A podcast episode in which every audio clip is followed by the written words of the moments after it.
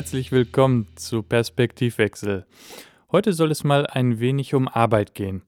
Und zwar hatten mich mehrere Anfragen erreicht, wie ich denn mit meiner Musikproduktion arbeite. Dazu möchte ich dieses Thema gerne splitten.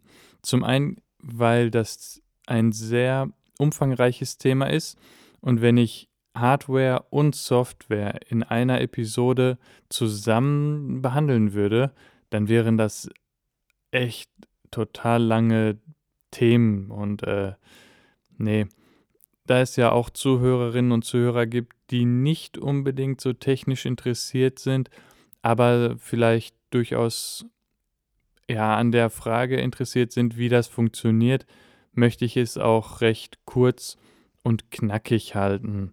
Natürlich gebe ich auch ein paar Beispiele mit, aber ähm, das ist ja jetzt hier kein Tutorial zum Produzieren von Musik oder äh, Reviews über Hardware. Also fangen wir mal an mit dem ersten Teil und zwar der Hardware. In meinem Studio habe ich ein Rack. Das ist für diejenigen, die das noch nicht kennen, eine Art, ja, ich sag mal, offenes Regal ohne Einlegeböden, wo Geräte reingeschraubt werden können. Die Geräte haben links und rechts an der Frontplatte jeweils zwei Löcher für Schrauben und in diesem offenen Regal gibt es ebenfalls links und rechts natürlich ähm, Schienen, wo Muttern quasi drinne sind. Und da kann man dann die Geräte gegenschrauben. Die bleiben dann auch hängen, was mich bei einigen Geräten doch wundert, weil die teilweise irgendwie so 15 Kilo wiegen können. Und das ist dann schon erstaunlich, wenn die gerade mal mit vier Schräubchen da festgehalten werden. Ne? Aber okay, fangen wir mal an.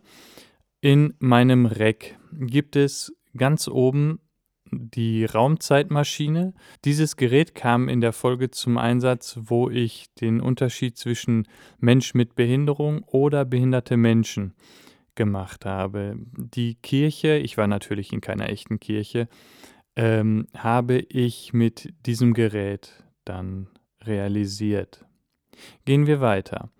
Darunter kommt ein Equalizer, ein grafischer Equalizer, das kennen einige von den Stereoanlagen noch von früher.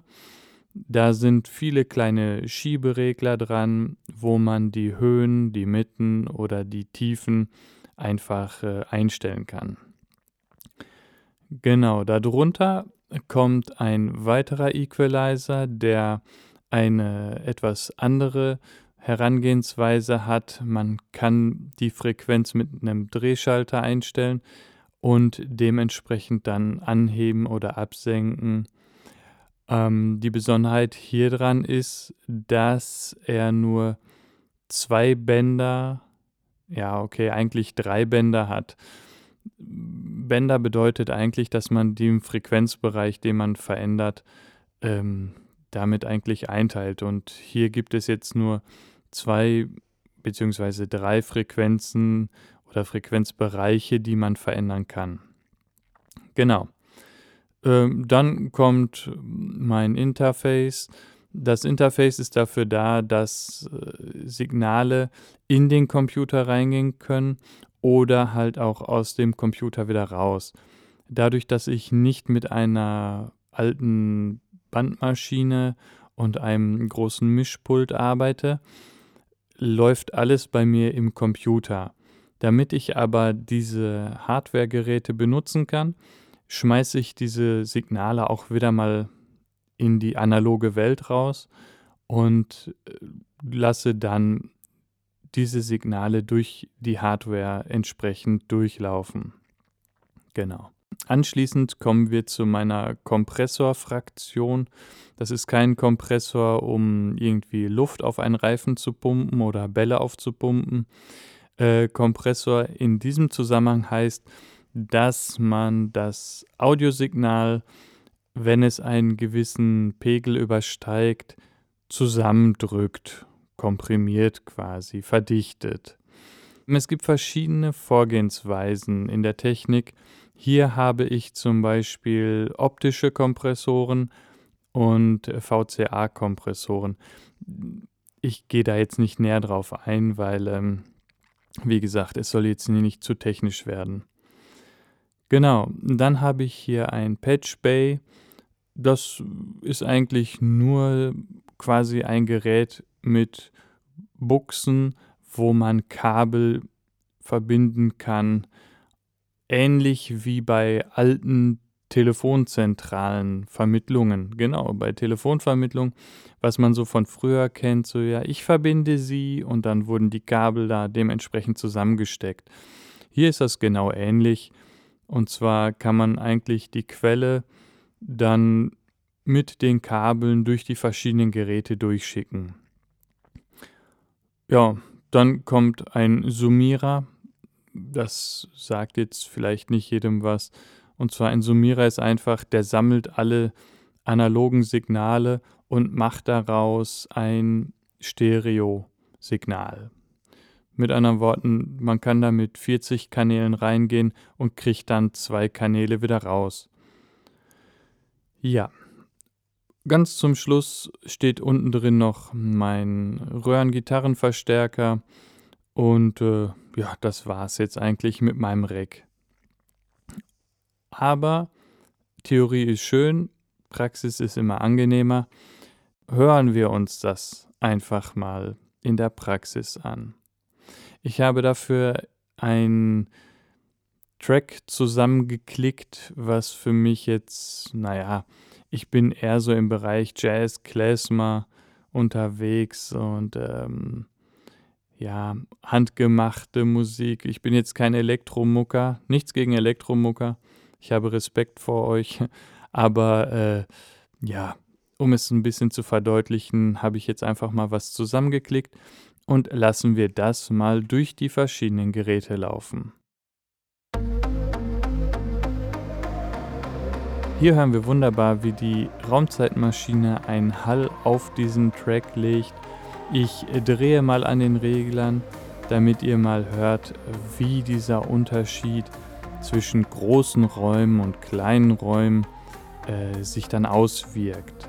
Das ist übrigens auch der Grund, warum ich sehr gerne mit Hardware arbeite, weil im wahrsten Sinne des Wortes könnt ihr im Handumdrehen Sachen anpassen. Es gibt auch einen Schalter, der heißt Bypass. Wenn ihr den drückt, dann habt ihr nur wieder das Ausgangssignal trocken.